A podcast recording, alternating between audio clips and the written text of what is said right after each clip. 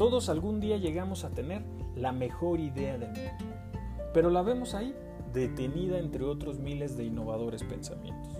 Esos que nos harán mejores personas, solucionarán nuestros problemas y nos llevarán a ser, ¿por qué no?, futuros empresarios. ¿Cuántas veces no hemos visto una idea de negocio la cual nos toca observar realizada por otra persona, que aunque no haya relación alguna con dicho ente, decimos, yo ya había pensado en ello, a mí se me ocurrió antes. Las ideas, así como los sueños, se trabajan, se accionan, se ejecutan. De nada nos sirve tener guardado nuestro mejor pensamiento porque al final de cuentas es solo eso, una representación de la realidad de nuestra mente. Habrá personas que no tengan esas grandes ideas, pero sí tienen algo que la mayoría de nosotros no, las ganas y el valor de comenzar.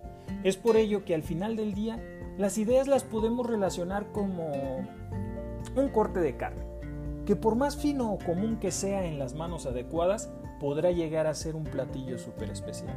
Si por tu mente pasa a crear ese proyecto, hazlo. Entre más rápido gastes esa idea, mejor.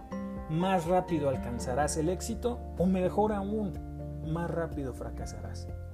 Si fracasas, Así tendrás que buscar otra entre las muchas que te deambulan en la cabeza.